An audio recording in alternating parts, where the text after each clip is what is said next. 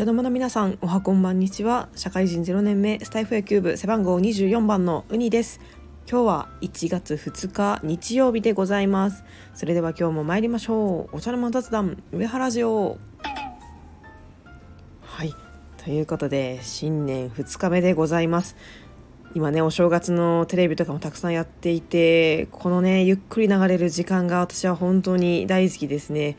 そんな感じでお正月でねお家でごゆっくり過ごしながらこのラジオを聴いてくださっ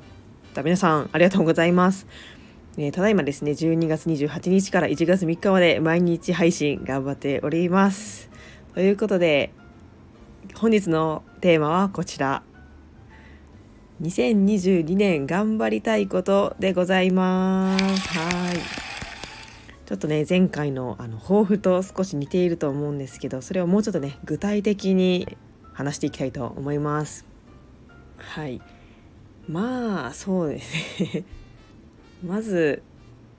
まあ、一旦その今年の私を軽くねあのおさらいしておくと、まあ、3月まで学生をしておりまして4月から新しく社会人になります。で主にその4月に社会人になってから新生活を始めてから頑張りたいことについてお話ししたいと思います。では早速、えー、新生活始まってから頑張りたいことあこちらになります。節約でございます。はい節約ですよ。やはりねあの親からたくさん助言をいただくんですけどやっぱり社会人の初めの頃はねお金を貯めることが非常に大事になってくるみたいなので、まあ、できるだけあの自炊をね頑張って食費を抑えつつ、えー、でも健康にも気をつけながら生活していきたいと思います。でもう一つがですねあの無駄な衝動買いをなくすっていうこともかなり鍵になってくると思いますちょっとね私結構衝動買いとか結構あの思い切ってお買い物をしてしまうタイプそれでストレス発散してしまうタイプなので結構物があの増えがちでございます、まあ、でも今回のねお引越しを機に、まあ、ちょっと今よりもあの狭いお部屋に引っ越すと思うので、まあ、物をたくさん減らしてで減らしただけ増やさないっていうもう必要最低限の生活。まあでも無理をしないでね時々ご褒美とかでちょっといいものを買うとかそういうことぐらいにして、まあ、なるべくこう無駄なね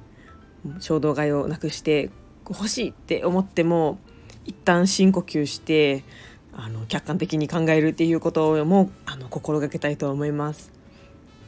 はい、でも今のところですねあの徐々にその心がけっていうのは今もちょっとやっておりましてわこれかわいいめっちゃ欲しいって思ってもちょっと一旦寝かせようみたいなここで本当に欲しいと思ったんだったらまた明日買おうっていうのでちょっと一日置くことでだいぶその場での衝動買いっていうのは減ってきています。この調子でねあの物を増やしすぎずに、ミニマルな生活を送りたいと思います。ということで今年頑張りたいことは、えー、